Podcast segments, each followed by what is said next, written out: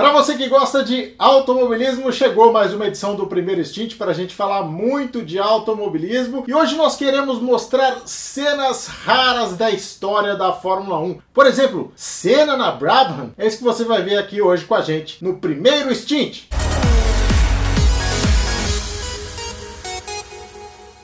Bom, e esse pedido você já está mais do que acostumado, né? Deixe o seu joinha, inscreva-se no canal e ajude a gente a chegar a cada vez mais pessoas, a trazer a comunidade dos apaixonados por automobilismo aqui para o canal. Hoje no Brasil são 14 milhões de apaixonados por velocidade. Vamos juntar essa galera toda para seguir numa discussão bem bacana aqui no primeiro Stint. Bom, cenas raras da história da Fórmula 1. Dá uma olhada nessa Brabham aí, que você conhece bem, né? Essa é a Brabham de 1983, do Nelson Piquet, que garantiu a ele o segundo título mundial. Porém, o que você talvez não lembre é dessa imagem aqui, olha só. Esse capacete amarelo aí definitivamente não é do Nelson Piquet, né? E sim do Ayrton Senna. Ayrton Senna no carro do bicampeão até então Nelson Piquet na Brabham que conquistou o título daquele ano. Mas o que, que o Ayrton está fazendo no carro? Tudo começa com a negociação do Ayrton Senna para ser piloto de Fórmula 1 em 84. O Senna chegou a testar pela McLaren,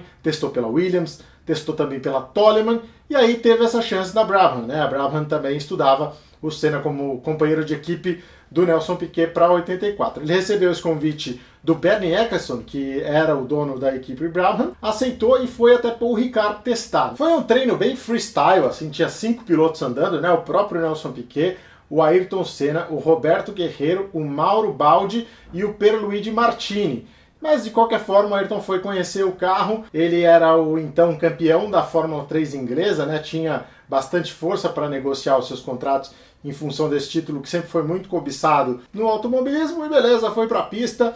A história foi que o Nelson Piquet, evidentemente pela experiência que ele tinha, foi o mais rápido e o segundo colocado foi o Mauro Baldi. O Ayrton Senna foi só o terceiro nesse teste. Saiu, obviamente, muito isso aqui é uma porcaria! Até porque piloto nenhum gosta de, enfim, tomar tempo de outro, né? Especialmente o Senna aí, que ficou atrás do Mauro Baldi nesse teste. Ele acabou chegando a um acordo com a Toleman, né? Não parecia a melhor das opções, mas foi a equipe que cedeu aos pedidos do Senna. O Senna já era um cara naquela época que, embora tivesse vindo de um título de Fórmula 3 com muita força, não era o Ayrton Senna ainda, né? Mas ele já se considerava e já tinha uma força de vontade muito grande, botava na mesa e falava: Ó, oh, ou vocês fazem o que eu quero ou eu não vou andar. E foi assim com a Brabham. Ele disse, inclusive, que o Bernie Eccleston nunca chegou na proposta que ele queria, por isso ele não aceitou o acordo com a Brabham.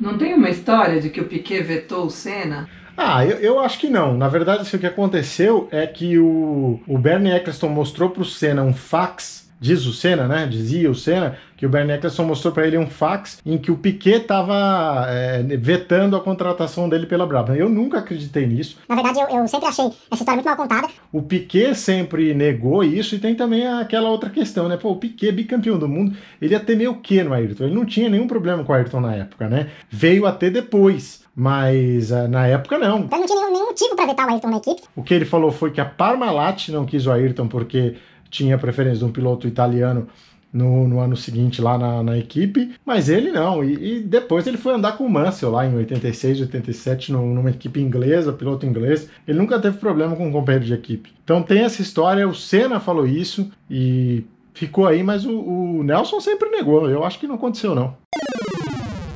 Você deve conhecer o Alex Zanardi como bicampeão da Indy. So the battle for the PPG Cup. Look, oh, look, here he comes, here he comes,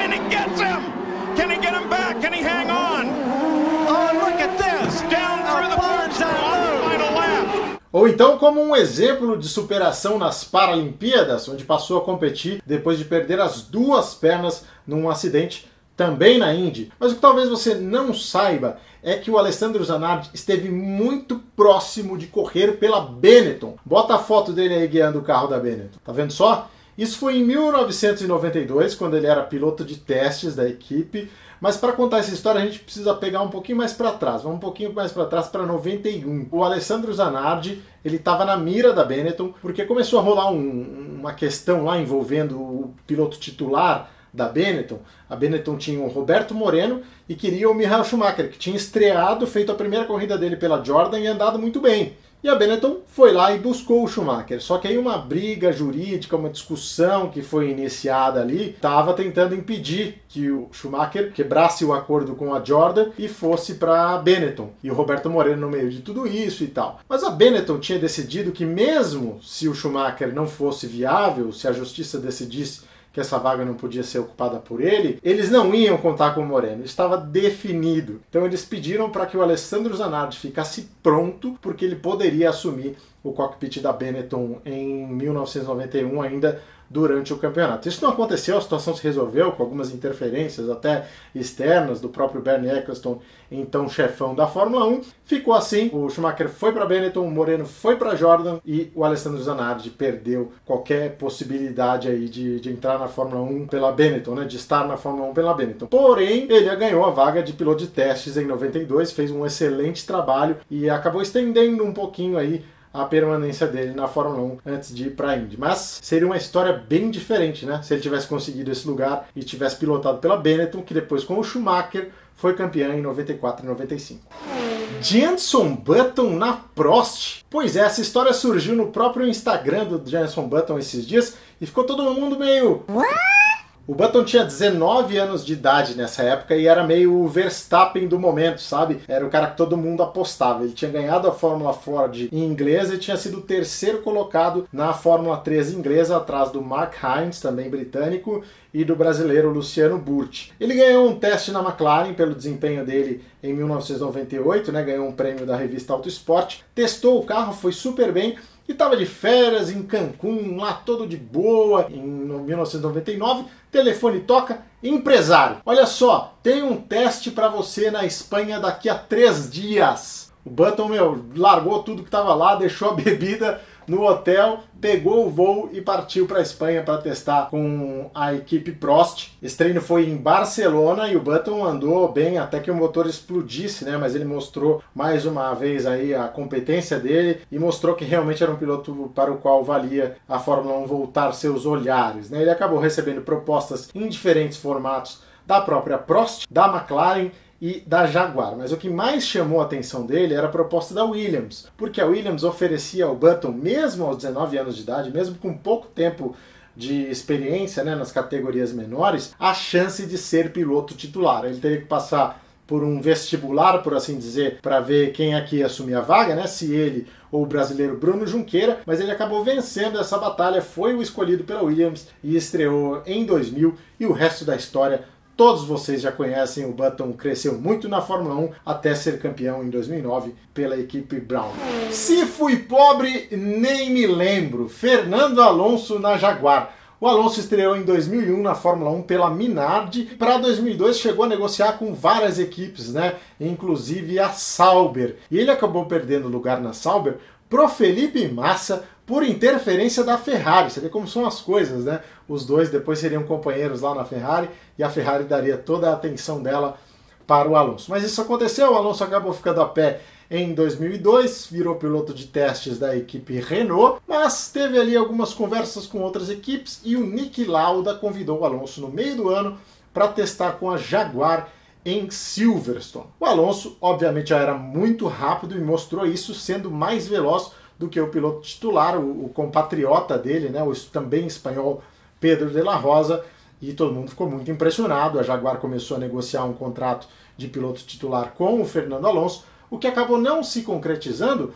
porque o Flávio Briatore, que era o chefe da equipe Renault e também o empresário do Alonso, percebeu que ele não podia deixar o Alonso escapar e promoveu o Alonso a piloto titular da Renault a partir de 2003 e o Alonso seria bicampeão com a equipe Renault em 2005 e 2006. Agora, você já pensou se o Alonso tivesse fechado esse contrato com a Jaguar para correr a partir das temporadas de 2003. Já imaginou o que, que ele ia passar lá com aquele carro que era uma porcaria? Ia rolar vários GP2 Engine, GP2. Vamos pensar um pouquinho aqui. O Emerson Fittipaldi saiu da Fórmula 1 em 1980. O Ayrton Senna estreou na Fórmula 1 em 1984. Então, como é que a gente explica essa foto? Emerson Fittipaldi no carro da Spirit e o Ayrton Senna no carro da Toleman, os dois juntos na Fórmula 1 em 1984. Pois é, essa foto foi feita num teste de pneus em Jacarepaguá em janeiro do ano de 1984 e o Emerson aceitou um convite da equipe Spirit que queria que ele voltasse à Fórmula 1 mesmo aos 37 anos de idade. O Emerson estava naquela fase de entender ainda qual seria o futuro da carreira dele, que acabou sendo os Estados Unidos, mas topou fazer esse treino para conhecer o carro, para ver se o carro tinha performance. E olha, pelo que ele viu nos testes.